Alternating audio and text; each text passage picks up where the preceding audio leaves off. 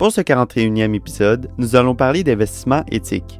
Beaucoup de personnes croient que pour investir éthiquement, il faut éviter les compagnies qui ne s'alignent pas avec nos valeurs personnelles. Par contre, en réfléchissant un peu plus loin, on se rend compte qu'il est possible pour l'investisseur de transférer l'argent d'une mauvaise compagnie vers une entreprise que l'on souhaite encourager en achetant des titres d'une société non éthique. Ici Jonathan Brunette et bienvenue à La Vraie Valeur.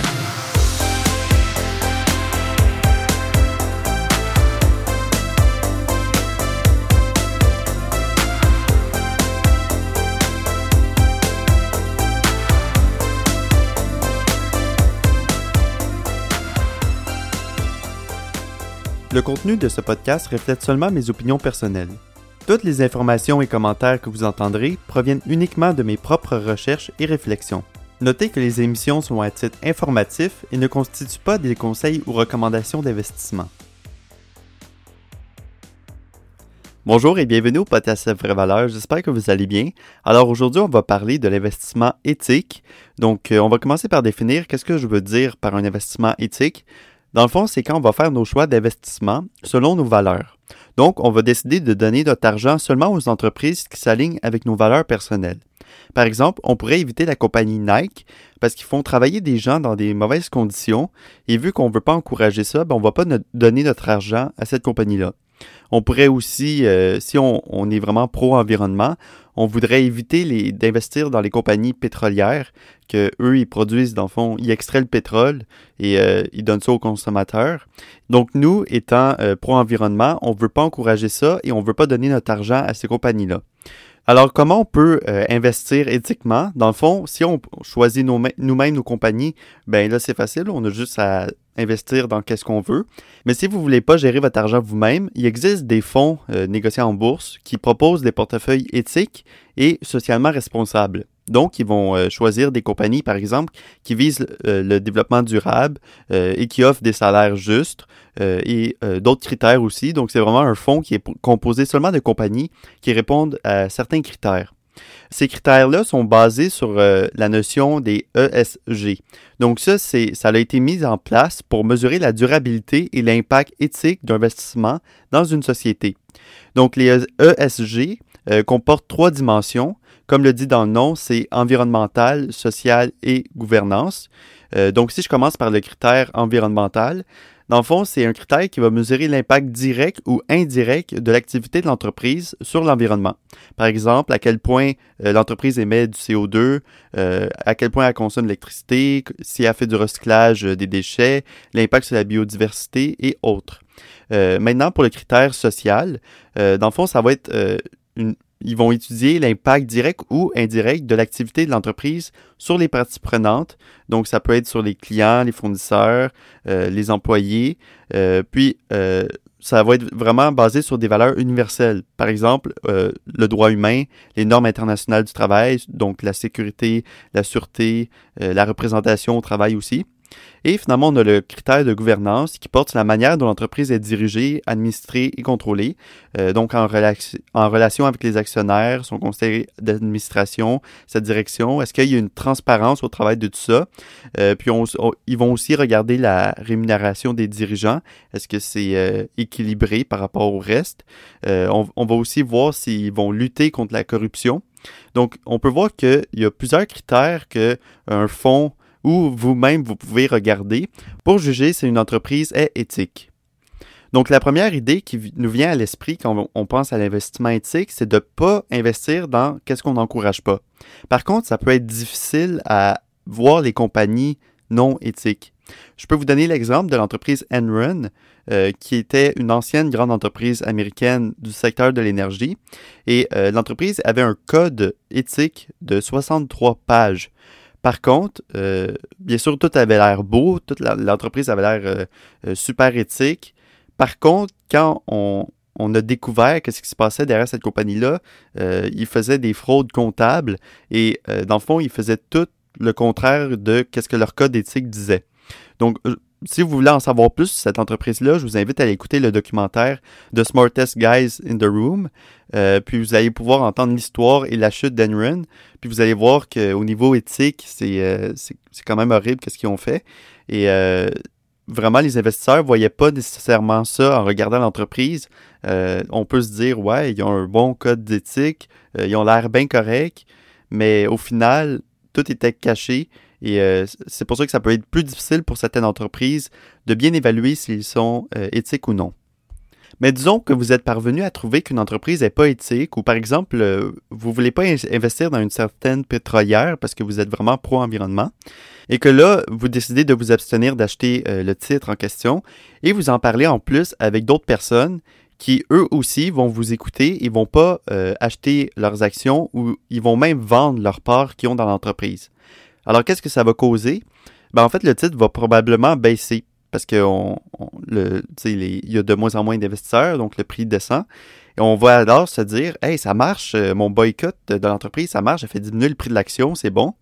Mais en fait, c'est quoi qui se passe réellement? Ben, même si le prix de l'action descend, la valeur intrinsèque de l'entreprise, donc qu'est-ce que vaut l'entreprise réellement, elle va pas changer.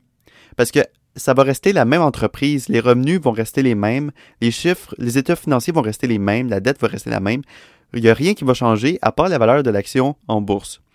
Donc, qu'est-ce qui va se passer? C'est que d'autres investisseurs, d'autres investisseurs valeurs, par exemple, vont regarder le prix de, l'entreprise et ils vont se dire Waouh, l'entreprise est vraiment pas chère en ce moment par rapport à sa valeur intrinsèque. Donc, ils vont se jeter sur l'action et ils vont en acheter. Donc, au lieu que ce soit vous qui recevez les profits de l'entreprise, ça va être quelqu'un d'autre. Mais là, vous allez me dire Ouais, mais c'est un peu comme voter. Si je le fais pas et que les autres le font pas, ben au final, personne ne va voter.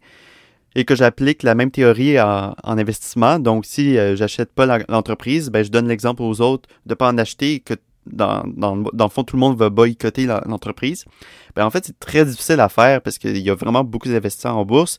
Et il y en a toujours qui vont euh, essayer de faire de l'argent, bien sûr, sur le dos des autres. Donc, même si le titre descend, les autres vont en profiter pour en acheter et espérer faire de l'argent avec. Donc, c'est peu possible que ça arrive. De toute façon, qu'est-ce que l'entreprise va faire? Ben, elle va en profiter pour racheter ses propres actions, vu qu'ils sont vraiment pas chères, et qu'elle va pouvoir garder plus de profit pour elle à la fin.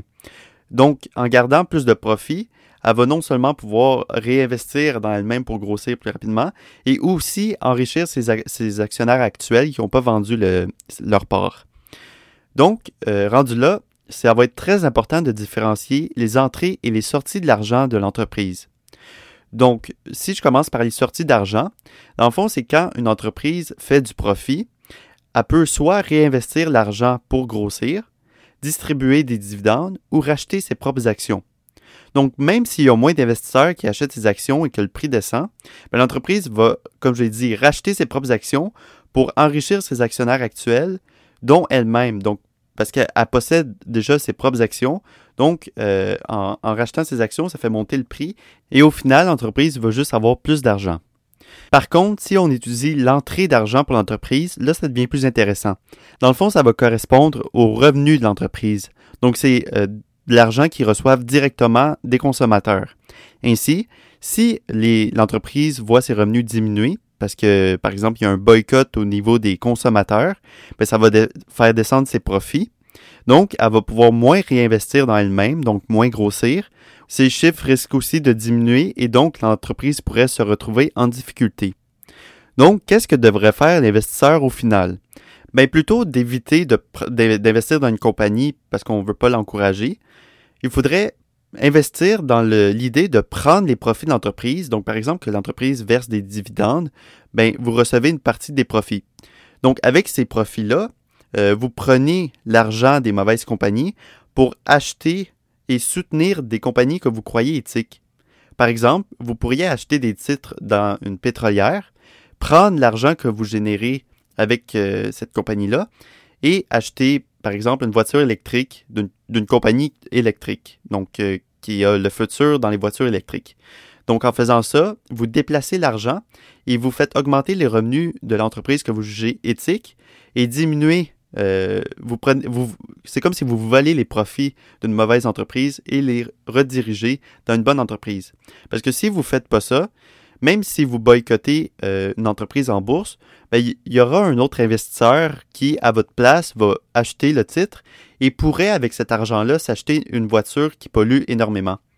Alors, je sais que ça peut paraître vraiment contre-intuitif d'investir dans une compagnie qu'on ne veut pas encourager, Mais dites-vous qu'en faisant ça, vous allez comme prendre l'argent d'une mauvaise compagnie et l'envoyer d'une compagnie que vous, que vous jugez éthique.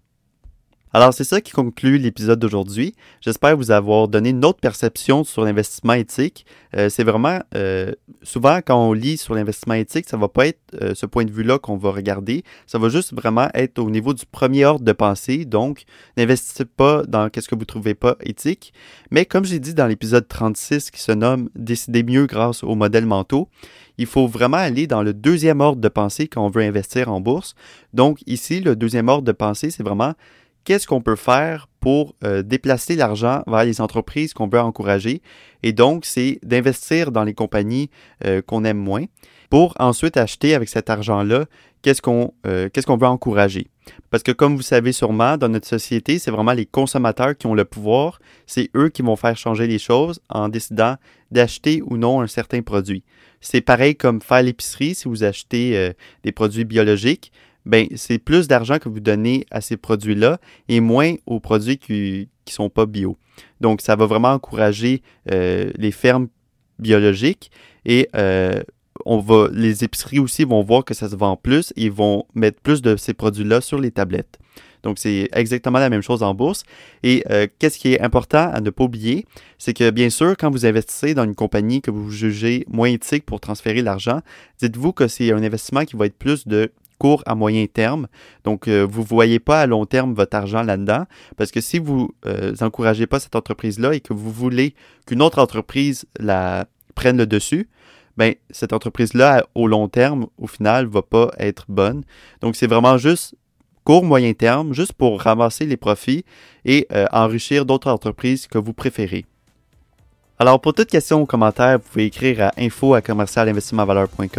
Vous pouvez aussi partager votre question ou votre commentaire dans la communauté du podcast La Vraie Valeur. Le lien va être dans la description. Aussi, je vous invite à vous abonner au podcast afin de ne rien manquer. Et sinon, je vous dis à la semaine prochaine pour un autre épisode de La Vraie Valeur.